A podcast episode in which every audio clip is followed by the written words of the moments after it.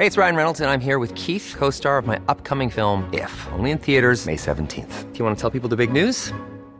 All right, I'll do. Sign up now and you'll get unlimited for $15 a month in six months of Paramount Plus Essential Plan on us. Mintmobile.com slash switch. Upfront payment of $45 equivalent to $15 per month. Unlimited over 40 gigabytes per month. Face lower speeds. Videos at 480p. Active Mint customers by 531.24 get six months of Paramount Plus Essential Plan. Auto renews after six months. Offer ends May 31st, 2024. Separate Paramount Plus registration required. Terms and conditions apply if rated PG.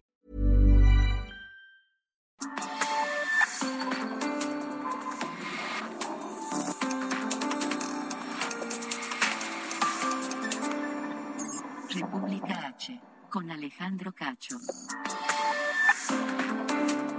Muy buenas noches, bienvenidos a República H, donde le presentamos lo que realmente ocurre en México. Yo soy Sofía García y a nombre de mi compañero y titular de este espacio le doy las gracias por estar aquí. Alejandro Cacho es el titular de este espacio y le agradecemos que siga con nosotros. Ya mire, estamos en la cuenta regresiva para la Nochebuena, para la Navidad, para, para estar en casa. Hay quien acostumbra así a estar en familia, algunos con amigos o simplemente estar en casa descansando. Estaremos también aquí mañana, justamente antes de esta cena en familia. Mire, saludamos también a quienes nos escuchan por el Heraldo Radio en los 32 estados de la República, en 75 ciudades y 99 frecuencias de AM y FM. También nos escuchan en Estados Unidos, en las ciudades de Brownsville, McAllen, San Antonio, Houston, Chicago, Atlanta y San Diego. Un saludo hasta allá. Le recuerdo que también nos puede ver por el canal 10.1 de TV Abierta, el 10 de Easy y Total Play el 606 de Star TV y el 161 de Sky a nivel nacional. Así que bueno, nos puede ver o nos puede sintonizar. Y con esto arrancamos República H. Mire, le cuento un poco de lo que vamos a hablar a detalle más adelante. Y es que eh, la dirigencia de Morena finalmente ya definió a las personas que buscarán la gubernatura de Aguascalientes, Durango, Hidalgo, Oaxaca, Quintana Roo y Tamaulipas en las elecciones de 2022.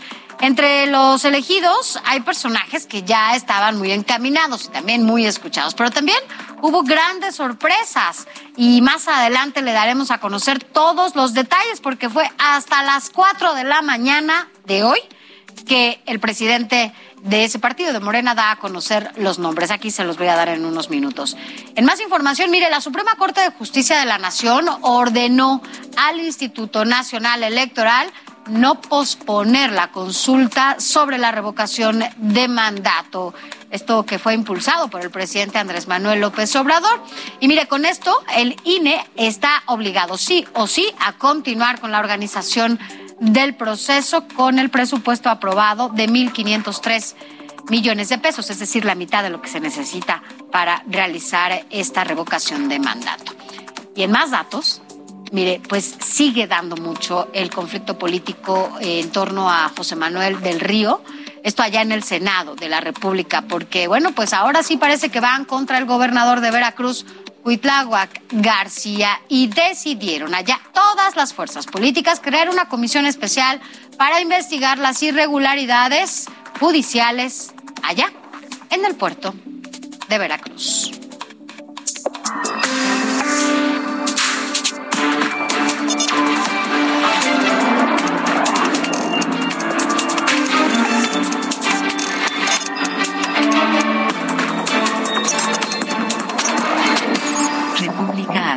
Con Alejandro Cacho.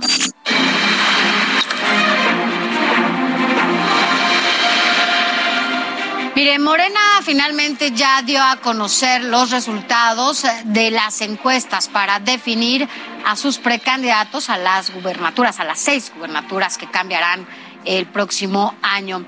En algunas entidades los resultados sorprendieron porque bueno, pues los detalles y todo lo demás. Mira, antes de que le digamos los nombres, vamos con la información que además estuvo muy al pendiente de todo esto, Verónica Macías. Ella nos cuenta de qué se trata.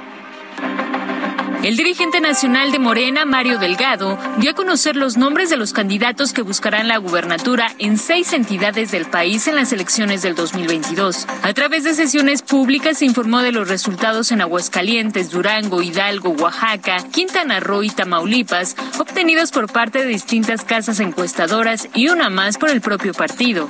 Son tres hombres y tres mujeres quienes pretenden dar continuidad al proyecto de la Cuarta Transformación en estos estados que tendrán comisión el próximo año. Ellas son Nora Rubalcaba en Aguascalientes, Marina Vitel en Durango, Mara Lezama en Quintana Roo, mientras que los candidatos hombres son Julio Menchac en Hidalgos, Salomón Jara en Oaxaca y Américo Villarreal en Tamaulipas. En aquellos estados donde tenemos mayor, una mayor intención de voto, se fue decidiendo el género. Es decir, en el caso de Oaxaca, eh, teníamos a Salomón Jara como el mejor posicionado. A ser el Estado que mayor intención de voto tiene, entonces se respeta el género. Por lo tanto, será, será hombre aplicando el criterio de paridad y el senador Salomón Jara encabezará los esfuerzos de nuestro movimiento en Oaxaca. Mario Delgado afirmó que esperan ganar las seis gubernaturas que están en juego el próximo año. Estamos con el mayor eh, optimismo, decir que vamos por seis de seis.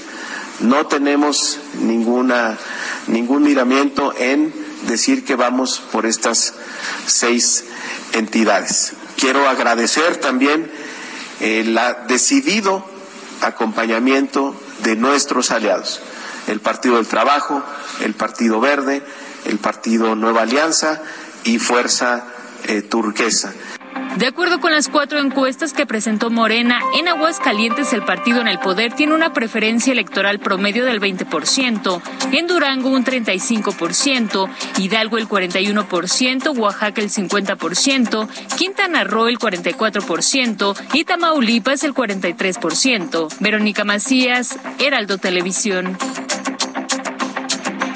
Pues mira, así estuvieron las cosas allá eh, con Morena, se tardaron, la verdad es que habían dicho que lo darían a conocer como a las 8 de la noche de ayer y bueno, pues fue hasta la madrugada de hoy cuando tuvimos los nombres de quienes iban a ser los abanderados. Y justamente en Tamaulipas, bueno, pues las encuestas se inclinaron a favor del senador Américo Villarreal Anaya. Él es médico de profesión y se ha desempeñado como catedrático en la Facultad de Medicina de la Universidad Autónoma de Tamaulipas. Además, de 2006 a 2016 ocupó el cargo de subsecretario de Calidad de Atención Médica Hospitalaria.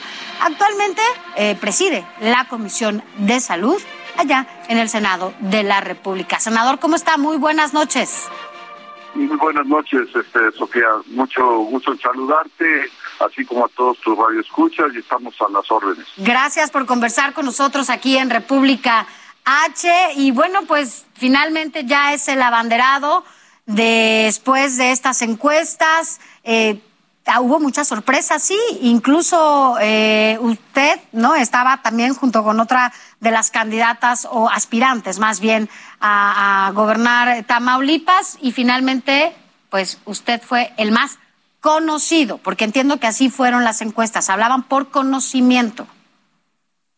Este, así es, este, ese era uno de los tantos rubros que en su momento eran evaluados por parte de eh, la metodología que tiene nuestro partido, Morena, y que en ese sentido este, era tanto el conocimiento como nuestra eh, eh, afiliación por parte de el conocimiento de la gente de que pertenecemos a Morena, el que aparte del conocimiento, qué opinión se tiene de nosotros como buena, regular, mala, eh, qué tanto tenemos eh, una situación de una presencia de un trabajo honesto, de un respeto a luchar contra la violencia contra las mujeres, de la situación de la afinidad, eh, la decisión de voto de la ciudadanía.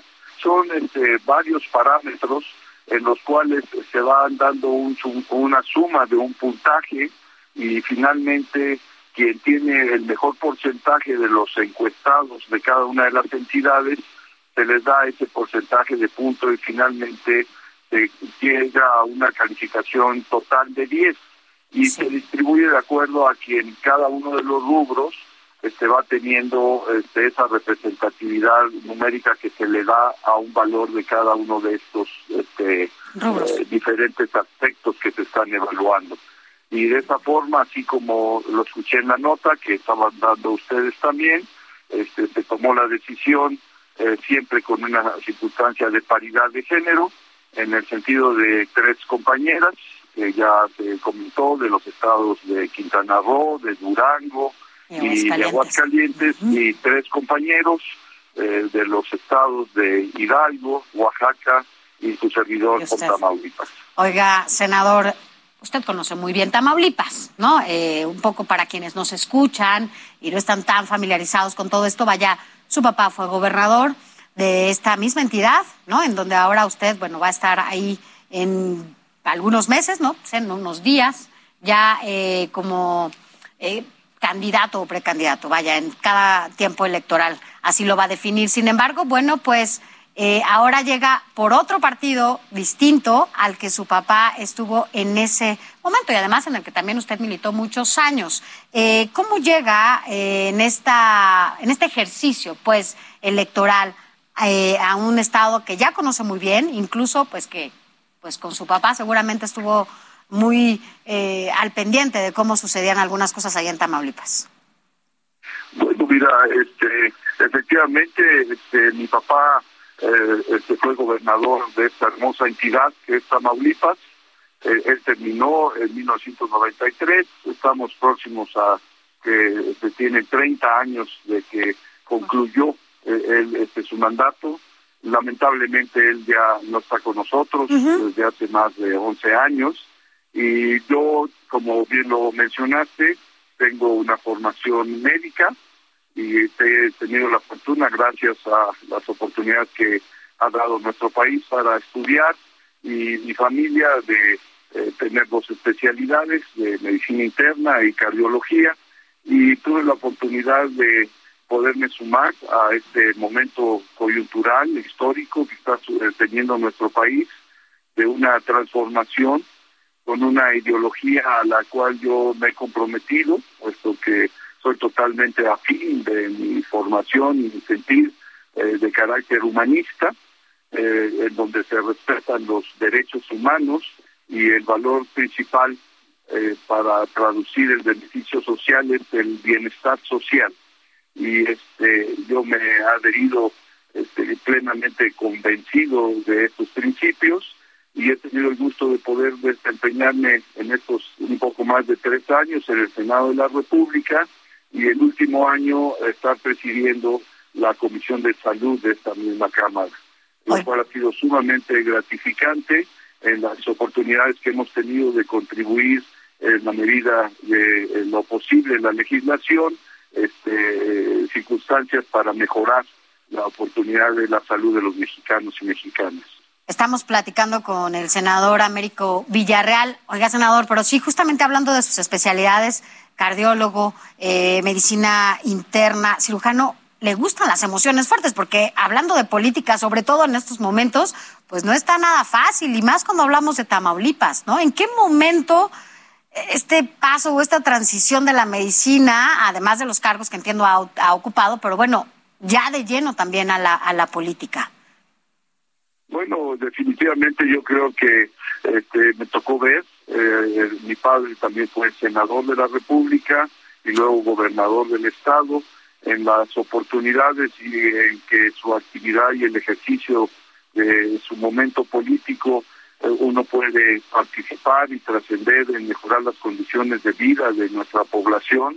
Eh, tenemos esa inquietud y sabemos que en este nuevo modelo político que encabeza nuestro presidente, el licenciado Andrés Manuel López Obrador, este, de esta visión humanista, como ya lo comenté, este, podemos este, sumarnos y cambiar este rumbo de país eh, que no venía dándonos los resultados que así esperábamos los mexicanos con el antiguo modelo neoliberal que no nos trajo ningún beneficio y sí eh, muchas circunstancias de deterioro en las instituciones públicas, de la oportunidad y calidad de vida de los ciudadanos. Bueno, senador, solo esperemos que cuando ya los tiempos así lo permitan, nos venga a visitar acá al estudio y nos platique de cuáles sus prioridades. ¿Le parece?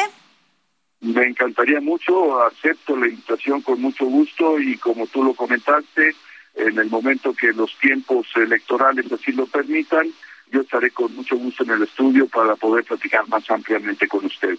Muchas gracias. Ya, ya lo conoceremos más para que también la gente que nos escucha allá en Tamaulipas, eh, bueno, ya lo conocen por supuesto, pero que también tengan un panorama, incluso que nos cuente bien cuál fue ese punto en que usted pasa de la medicina a la política. ¿Le parece? Me parece muy bien. Gracias, ¿Eh? senador. Gracias y muy buenas noches. Gracias, el senador Américo Villarreal. Él les habla abanderado, después de que se dio a conocer la madrugada de hoy, de Morena rumbo al gobierno de Tamaulipas. Pero mire, vamos a hacer un recorrido por estas seis gubernaturas para que vea cómo quedaron las eh, precandidaturas hasta el día de hoy. Mire, en Aguascalientes, por ejemplo, las encuestas favorecieron a Nora Rubalcaba, quien actualmente es delegada del gobierno federal y cuenta con casi 25 años de experiencia en la política. En 2002 ella fue regidora del Ayuntamiento de Aguascalientes y en 2007 fue diputada local. Ha sido también candidata a la gubernatura de su estado en dos ocasiones, una en el 2010 y otra en el 2016. Y agradecemos sobre todo que esté con nosotros en la línea. Nora, ¿cómo está? Muy buenas noches. Nora Rubalcaba. Muy buenas noches, Sofía, con el gusto de saludarte. Oiga, pues se tardaron un poco. Ayer esperábamos todos a las 8 de la noche que se dieran estos resultados, pero bueno, finalmente en la madrugada se dan a conocer estos nombres. ¿Cómo se siente de llegar a esta, bueno, pues ya precandidatura, le podemos decir, todavía no, pero bueno, ¿cómo, cómo fue esa banderada pues de, de Morena rumbo a Aguascalientes? Siento que tengo frente a mí el reto más significativo de toda mi trayectoria política y como así como representa un gran honor también implica una enorme responsabilidad. Este nombramiento que nos acaban de notificar el día de ayer tiene que eh, traducirse en una conjunción de esfuerzos con eh, todas las voluntades políticas que podamos encontrar, no solo dentro de Morena, sino también fuera del mismo sobre todo. Vivimos en una de las entidades federativas en donde no ha aterrizado aún la cuarta transformación y ya que vemos que están sentadas las bases a nivel nacional en varias entidades federativas, pues queremos que esa ola llegue también a Aguascalientes. Entonces, así es como nos sentimos con el ímpetu de que vamos a poder hacerlo de manera unida y organizada y que tenemos la enorme oportunidad de hacer historia en Aguascalientes, no solamente sentando las bases de la cuarta transformación, sino también llevando al poder a la primera mujer que gobernaría en Aguascalientes. Todo, y todo apunta a que van a ser puras, digo ya en su momento, pero todo apunta a que van a ser puras goberna, eh, candidatas rumbo a esta gobernatura. Así es, e, ese, ese es eh, uno de los rasgos distintivos que tiene esta entidad y se revela como una gran oportunidad. Veía que ayer en, dentro del detalle que nos daban en las encuestas que se aplicaron, las tres espejo y las de caso, que hablaba de que más de la mitad de la población aquí en Aguascalientes pues, acepta precisamente y ve como algo posible incluso bueno, como una tendencia de cambio que una mujer pueda llegar a la gubernatura. A diferencia de hace algunos años todavía se estigmatizaba y que incluso se atrevían a decir que no estaban preparados para que una mujer nos gobernara. Hoy más que nunca estamos viviendo un momento histórico para las mujeres, sobre todo cuando tenemos más, más gobernadoras que lo que se había acumulado en toda la historia ¿no? de la política en este país. Ahora, eh, tiene un gran reto, tiene un gran reto, porque, bueno, estamos hablando de una de las entidades que, de acuerdo incluso a las encuestas que se dieron a conocer aquí en el Heraldo de México, el Partido Acción Nacional lleva una gran ventaja. ¿Qué le dicen en su partido con respecto a esta, a esta situación? Yo creo que esta convicción y esta interés de de poder participar tiene que ver con un diagnóstico y con convicción. Y el diagnóstico es que si bien efectivamente vivimos en una entidad que es gobernada por Acción Nacional, también es cierto que le gobierna la corrupción. Le gobiernan eh, muchas actitudes indeseables que la población quiere que terminen y eso es lo que nosotros vamos a poder explotar para poder hacer realidad eh, esta lucha en la que nos hemos eh, ahora embarcado. ¿Qué es lo que nos dicen? Pues que lo hagamos de manera estratégica, de manera planeada, de manera inteligente, que no nos dejemos sorprender por luego por las prácticas que todavía suelen utilizarse en algunos espacios y creo que en eso es en lo que vamos a enfocar todas nuestras baterías. Bueno, pues nosotros estaremos, igual le comento lo mismo que le decía yo al senador Américo, le digo a usted, cuando el tiempo nos lo permitan, sobre todo hablando en tiempos electorales, venga al estudio para platicar con nosotros y nos cuente sobre todo sus prioridades, ¿no? ¿Cuáles van a ser esas prioridades? la invitación. Muchas gracias, gracias por haber estado con nosotros. Buenas noches. Gracias Nora Rubalcaba, quien será la abanderada, de acuerdo a la información que da Morena, para que, bueno, pues vaya rumbo al gobierno de Aguascalientes. Todo apunta que por lo menos ahí en Aguascalientes van a ser solo mujeres las candidatas. Ya veremos qué qué pasa y aquí en Ruta 2022 le daremos a conocer el detalle y todo lo que suceda en cada una de estas entidades donde el próximo año cambiarán de gobierno. Pero mire, vamos a seguir repasando todo lo que pasó, lo que sucedió pues en, ayer en la noche y en la madrugada de hoy en Morena, porque mire, los abanderados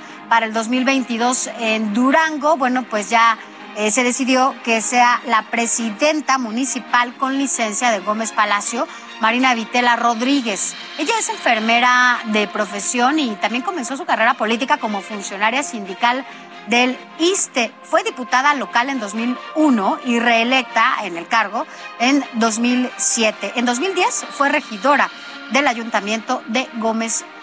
Eso allá en Durango, es decir, ya le dimos a conocer aquí dos de las eh, abanderadas. También el candidato o el abanderado de Morena a la gubernatura de Hidalgo será el senador de la República, Julio Menchaca Salazar.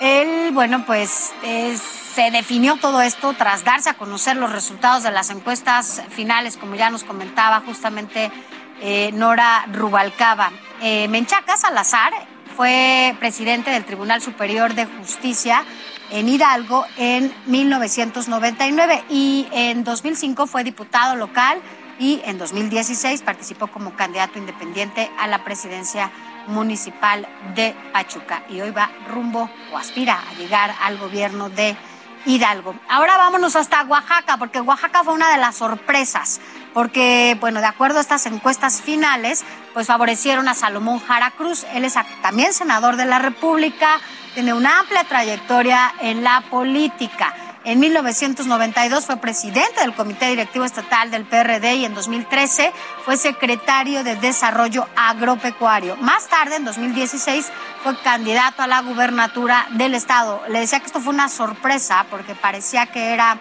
Eh, estaban ahí muy pegados Susana Harp y bueno, pues finalmente él quedó como el abanderado. La victoria de Salomón Jara pues provocó molestia de su compañera de bancada y también contendiente Susana Hart, como ya se lo decía, quien advirtió que acudirá al Tribunal Electoral para inconformarse por el resultado. Hart aseguró que no se respetó el argumento de que una mujer debe ser quien abandere la candidatura rumbo al gobierno de Oaxaca. Ya veremos eh, qué sigue y bueno, pues ante estas palabras de Susana Hart, Salomón Jara, reiteró que ganó las encuestas de Morena, por lo que el triunfo, dijo él, es de todos y dejó claro que lo defenderá durante un acto público realizado en la capital oaxaqueña, afirmó que las encuestas son serias y adelantó que desde el 2 de enero de 2022 comenzarán los recorridos en los 160 municipios del estado de Oaxaca. Así las cosas, ahí no, pues no estuvieron muy contentos en el estado de Oaxaca, sobre todo los dos que iban en el puntero en las encuestas. Pero mire, vámonos rápidamente hasta Quintana Roo, porque allá las encuestas se inclinaron a favor de Mara Lezama Espinosa. Aquí no hubo sorpresas, la verdad es que era la que más escuchaba y era como, yo creo que desde el inicio era la que sabíamos que ya podía ser esta banderada. Ya es presidenta municipal de Benito Juárez y mire, fue conductora de radio y televisión allá en ese estado. En 2018 ganó la elección para presidenta municipal de Benito Juárez y fue reelecta en junio de este año. Así las cosas allá en Quintana Roo. Así que bueno, pues finalmente ya se da a conocer esta información que había dicho el presidente de ese partido de Morena, Mario Delgado. Se daría a conocer ayer a las 8 de la noche, la supimos hoy 3.58 de la mañana. Entonces, bueno, pues sí, hubo ahí un jaloneo importante cuando tenían que dar a conocer los nombres. Tres mujeres y tres hombres. Mire, ya nos tenemos que ir a, un corte, pero al regresar le vamos a comentar también en otros temas las reacciones que ha dejado la detención de José Manuel del Río. Además, vamos a platicar con el senador del PAN, Julián Rementería, sobre la comisión especial creada en el Senado para investigar al gobernador de Veracruz, Cuitláhuac García. ¿Qué puede pasar?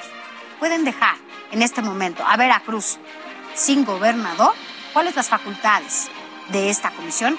Más adelante le platicaremos en esta entrevista con el senador Julián Rementería. Vámonos rápidamente a un corte. Regresamos aquí a República H.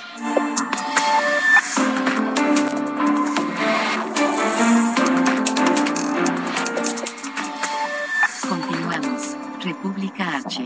Con Alejandro Cacho.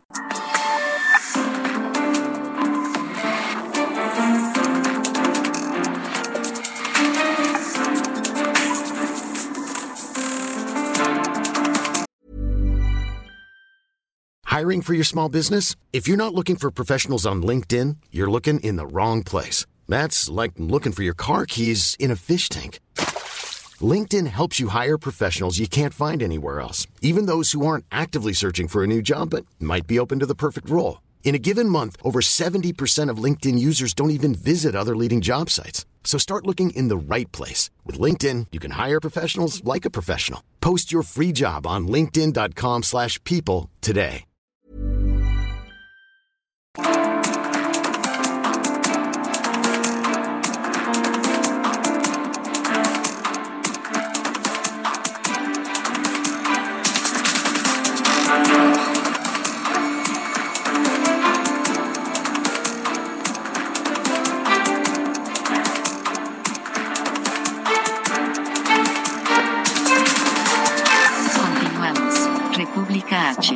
Alejandro Cacho.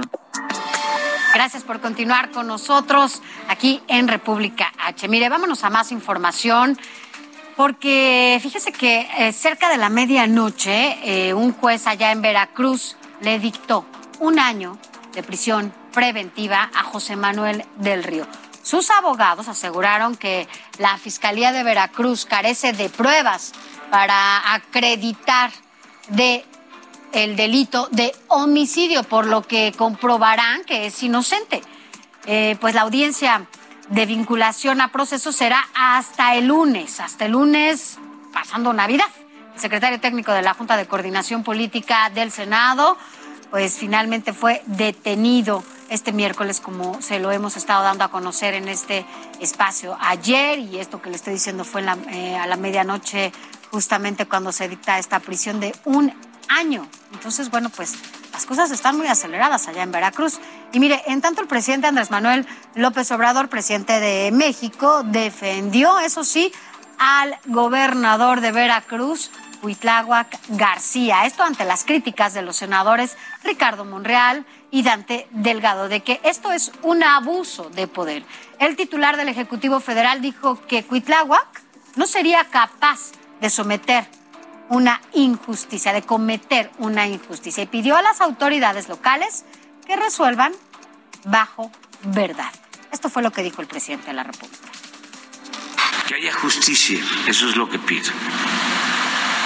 Pero este, no descalifico al gobernador Cuitlagua. Le tengo confianza. Y corresponde a una instancia del gobierno de Veracruz hacer la investigación. Así lo, lo, dijo el presidente y mientras tanto, en el Senado de la República ya se creó una comisión para investigar las irregularidades judiciales en Veracruz, sobre todo por la detención del legislador José Manuel del Río.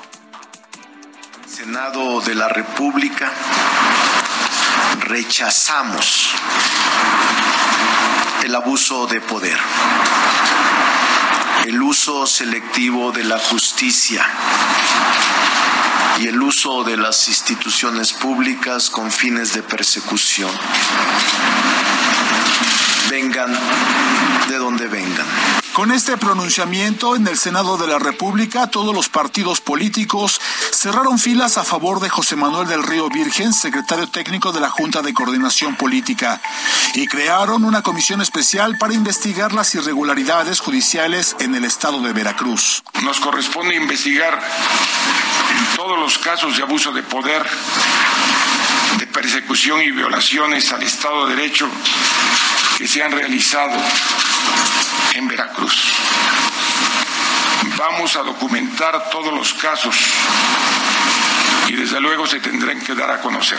Esta medida que nace desde la Junta de Coordinación Política obedece a que los senadores observaron que la Fiscalía del Estado de Veracruz vincula sin pruebas a Del Río Virgen con el asesinato del candidato a la presidencia municipal de Cazones de Herrera, Remigio Tobar. Sabemos que la carpeta de investigación dio paso a una infundada aprehensión, la cual fue solicitada por escrito, cayendo en otra irregularidad, ya que la Suprema Corte de Justicia de la Nación ha determinado que las órdenes de aprehensión deben de ser solicitadas en audiencia ante el juez de control que ésta carece de validez. El presidente de la Junta de Coordinación Política también se comunicó con el secretario de Gobernación, Adán Augusto López Hernández, para analizar este y otros casos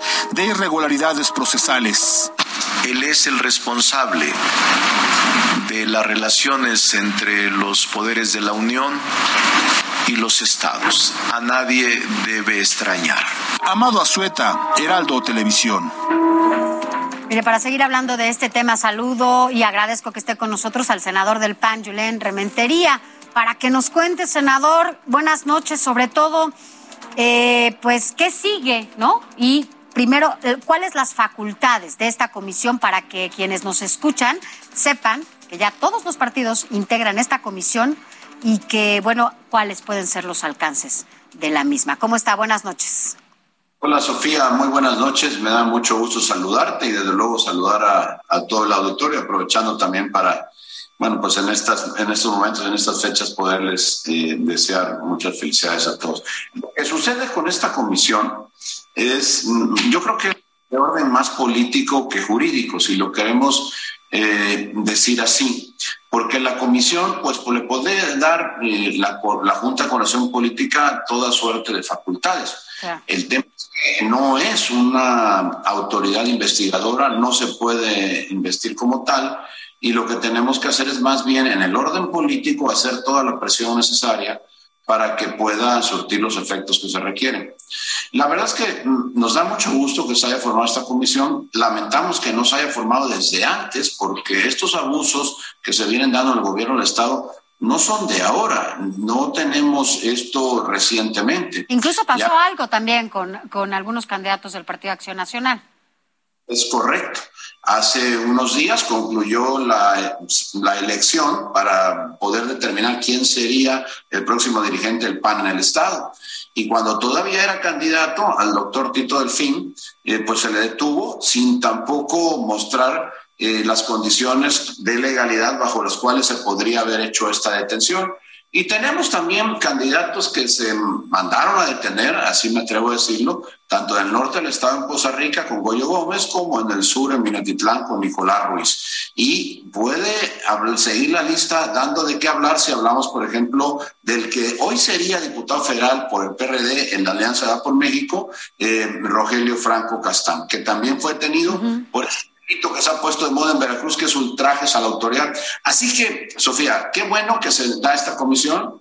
Eh, me parece que hay que decir que vaya a más. Se le planteó al senador Monreal, él acepta que vaya así a, a, más y me parece que es lo que tenemos que hacer, porque no se trata, y además, ojo, no se trata de defender a los políticos, se trata de defender a los ciudadanos, porque podemos contar a lo mejor los políticos detenidos últimamente con una o dos manos, pero lo que no podemos es contar con una o dos manos, ni mucho menos eh, de toda la gente a la que se ha atropellado eh, de manera indebida por las instancias judiciales en nuestro Estado. Así es. por mucho que el presidente diga que confía en él, pues qué bueno que confía en él, pero lo importante es que sí, que él confíe, pero sobre todo que confíen los ciudadanos veracruzanos en la impartición de justicia. Y eso está muy lejos de suceder todavía. Senador Julen eh, Rementería, a ver, sí es importante también destacar que es, eh, por lo menos desde el inicio de, esta legislatura o desde la pasada, en donde todos los partidos, senador, todos están sentados en la misma mesa, en una misma comisión, con un mismo fin, en donde esto la verdad es que cambia un poco. El panorama incluso político, ¿no? O sea, no me quiero adelantar tanto para rumbo al 22 o 24, pues, pero, pero sí cambia un poco. Esto, esto es una buena señal, esto qué mensaje puede o, o, qué mensaje quieren dar, porque la verdad es que están todos, incluyendo Morena, pues, ahí encabezado por el senador Monreal, ¿no?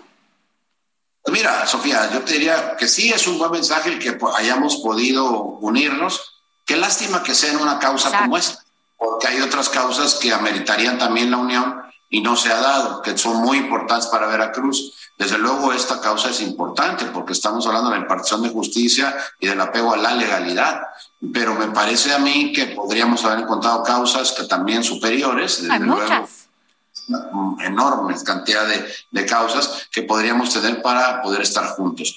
Pero bueno, al fin, eh, encontrar una causa, estar juntos en ella, ojalá permita también en este trato entre nosotros, en digamos que en sí legisladores, pero no del mismo partido, podamos descubrir que hay coincidencias y a partir de esas coincidencias construir lo que le convenga a Veracruz, que es lo que quieren todos los veracruzanos, lo que queremos todos los que somos de Veracruz, nacidos pues eh, eh, en Veracruz. Y hoy hay esa oportunidad, ojalá se logre eh, a partir de esta de esta unión que genera, por cierto, un veracruzano de Morena, cosa curiosa, que logre pues aglutinar a todas las fuerzas políticas del Senado, algo que no había pasado en una sola causa en el estado de Veracruz. Pero bueno, ojalá esto sea el, el, antecedente para seguir intentando cosas que puedan beneficiar a los veracruzanos. La gente está harta de los pleitos, de las discusiones, las diatribas. Lo que quiere es soluciones a los problemas que tiene Veracruz, donde no hay empleo, donde no hay trabajo, las cosas cada día cuestan más, la inflación es galopante.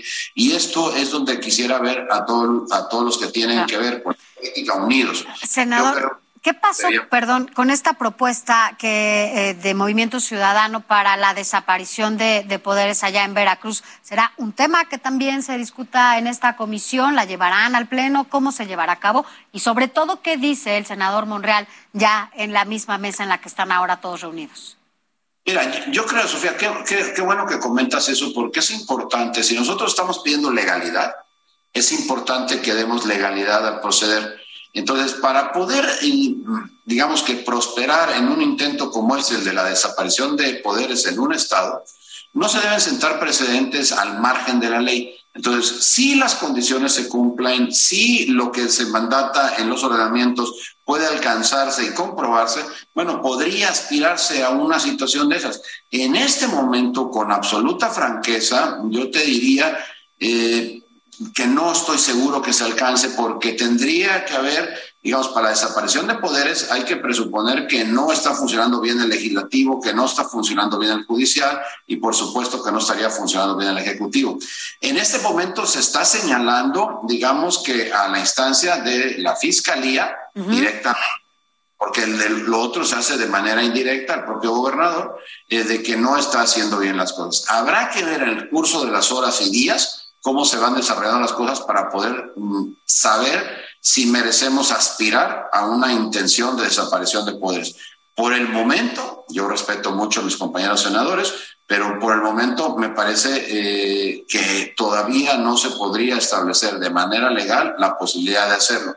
Ojo, si el gobierno del Estado y digamos que el resto de los poderes del Estado, como la legislatura, como el Poder Judicial, pues siguen dando eh, pie para esto, pudiera alcanzarse, tal vez sí, tal vez sí pudiera hacer eso. Y pudiera también alcanzar esta, esta comisión de investigación por abusos de poder, entiendo así, de, del gobernador Cuitlagua García. Eh, incluso podría dejarlo fuera de la gobernatura un rato mientras se investiga o qué pasaría. ¿Podría pasar eso? ¿Habría un interino? ¿Cuál es esta, este futuro que podríamos sobre todo ver con esta comisión y los trabajos que realicen? Mira, yo, yo creo que eso tendría que hacerse, si llegáramos a un, una situación de esta de separación, pues tendría que ser justo a partir de una posible, digamos que, desaparición de poderes tendría que darse los supuestos que estábamos comentando. Yo creo que en este momento lo que la comisión puede alcanzar es eh, pues el recabar toda la información, el asegurarle a los ciudadanos veracruzanos que hay alguien que los escucha, que tiene el suficiente peso político, y no me refiero a un servidor ni al PAN, me refiero a todo el Senado en su conjunto que se ha conformado en esta comisión para poder escucharlos, poder recibir sus quejas y tratar de darles causa y para tratar de solucionar los problemas que hay. Hay mucha gente detenida en Veracruz que está, eh, de hecho, en esa condición de manera injustificada y eso hay que corregirlo. Entonces yo creo que ahí podemos, y en el camino ver si esto alcanza para más, bueno, entonces poder proceder a lo que la ley marque, a lo que la ley establezca. No se trata de qué quiero yo, qué quiere algún otro senadora, sino de qué, de qué, ante qué circunstancias estamos.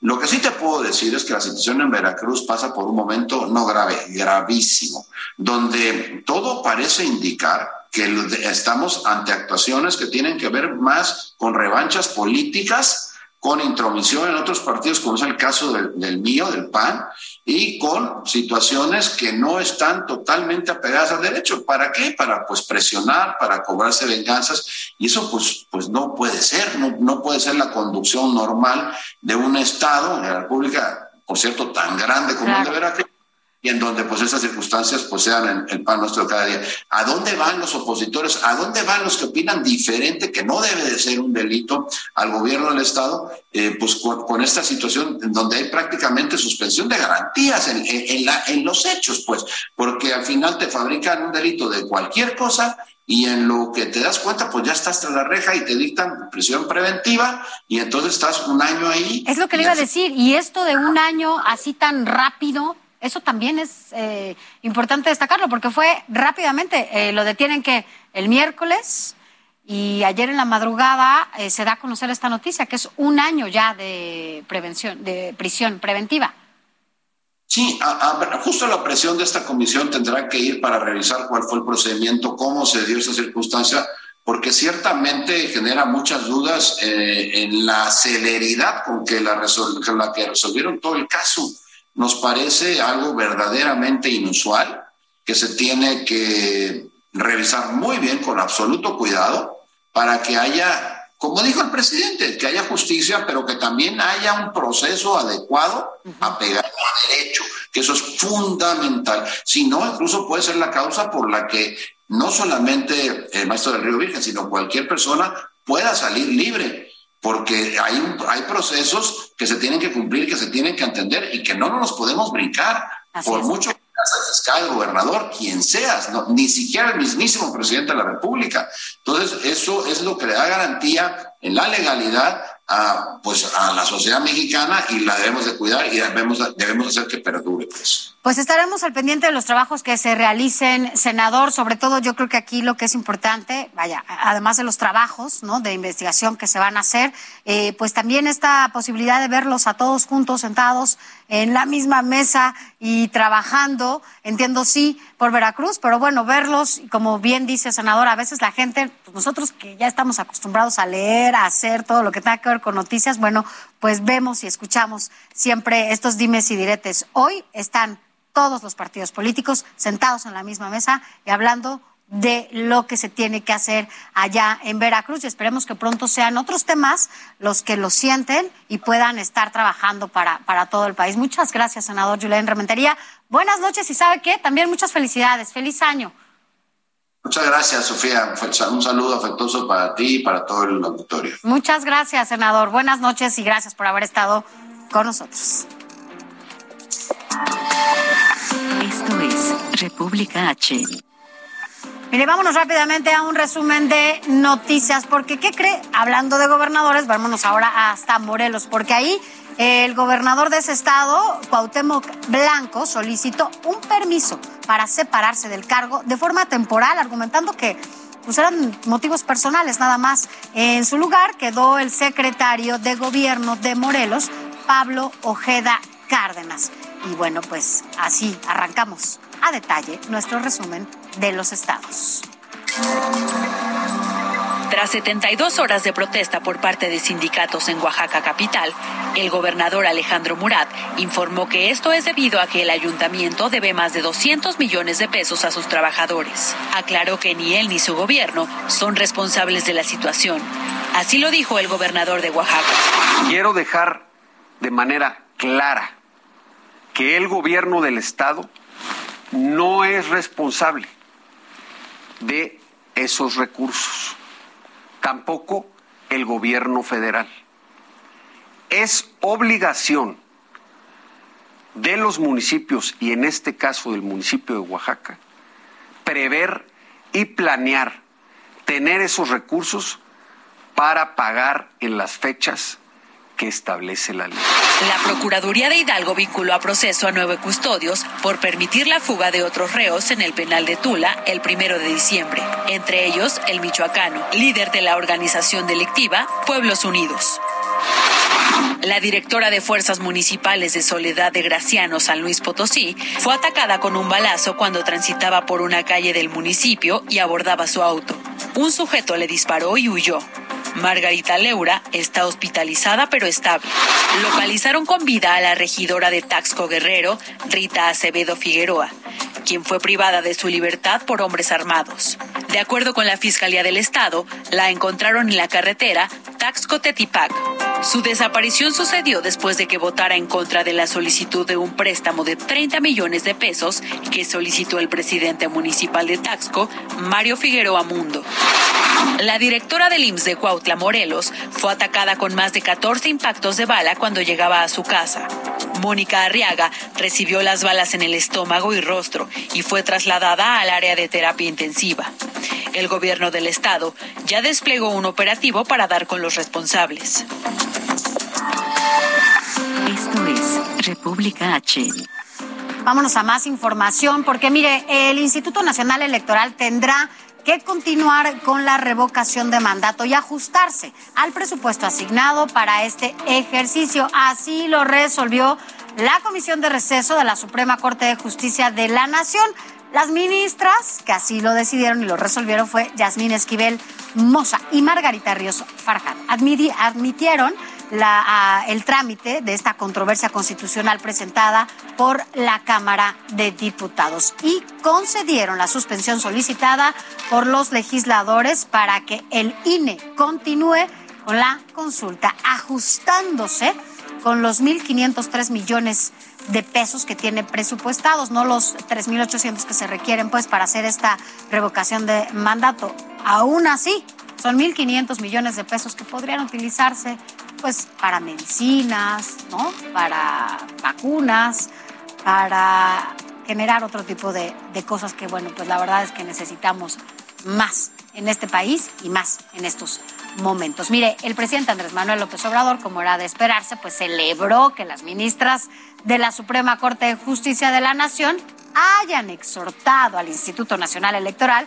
a realizar la consulta de revocación de mandato en tiempo y forma, el 10 de abril de 2022. Esto a pesar de que no es una resolución definitiva. El presidente dijo que negarse a presentarle a la gente sobre este trabajo de las autoridades es antidemocrático. Así lo dijo el presidente de la República. Sí, fue una muy buena este, decisión, porque es la democracia. Este, porque no se debe de obstaculizar la democracia.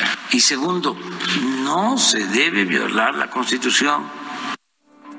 Miren, tanto la Cámara de Diputados denunció ante la Fiscalía General de la República a funcionarios del INE por la probable comisión de delitos de servidores públicos y abuso de autoridad por la suspensión de la consulta de revocación de mandato. Esto se hizo por instrucciones del presidente de la mesa directiva, el morenista Sergio Gutiérrez Luna, y también, bueno, pues entregó una queja ante el órgano interno de control del INE por probables irregularidades y faltas administrativas.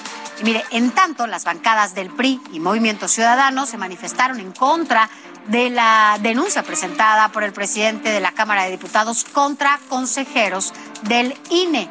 Ambos grupos aseguraron que las manifestaciones jurídicas emitidas por la presidencia de la Cámara no representan a todas las fuerzas políticas que integran el Poder Legislativo, ni tampoco es el interés general que las une. Por su parte, el Instituto Nacional Electoral ya recibió la resolución de la Suprema Corte de Justicia de la Nación, donde además ordenan continuar con el proceso de revocación de mandato, con el presupuesto ya que existe. Además, el INE informó que se mantendrá atento a la decisión final sobre la controversia constitucional que promovió el 7 de diciembre. Esto porque el último movimiento de la Suprema Corte es provisional y pues tampoco resuelve de fondo el problema. Así las cosas con la revocación de mandato. Mire, vámonos a otros temas. Los senadores de oposición interpusieron una acción de inconstitucionalidad ante la Suprema Corte de Justicia de la Nación contra el decretazo. ¿Usted se acuerda de este decretazo del presidente López Obrador publicado el 22 de noviembre en el Diario Oficial de la Federación, el cual permite al gobierno federal calificar de seguridad nacional y de interés público la información y las obras prioritarias para la actual administración. Así, así este tema del decretazo, usted se acuerda. Pero bueno, por lo pronto ha sido todo este día aquí en República H. Recuerde, sigue escribiendo y enviando también todos sus comentarios porque para nosotros es importante. Al final ustedes son quienes hacen posible este espacio. Nuestro WhatsApp 56 24 10 47 10. Lo esperamos mañana a las 8 de la noche, ya lo sabe, por el Heraldo Radio y también por el Heraldo Televisión. Puede escuchar y descargar el podcast de República H en todas las plataformas digitales del Heraldo de México. Gracias por acompañarnos. Yo soy Sofía García y a nombre del titular de este espacio, Alejandro Cacho, le deseamos una muy feliz noche. Mañana nos vemos antes de la cena navideña. Que descanse.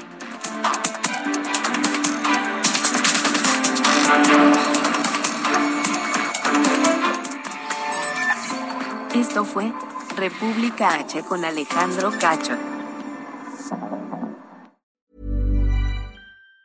Even on a budget, quality is non-negotiable. That's why Quince is the place to score high-end essentials at 50 to 80% less than similar brands. Get your hands on buttery soft cashmere sweaters from just 60 bucks, Italian leather jackets, and so much more. And the best part about Quince, they exclusively partner with factories committed to safe, ethical, and responsible manufacturing. Elevate your style without the elevated price tag with Quince. Go to quince.com slash upgrade for free shipping and 365-day returns.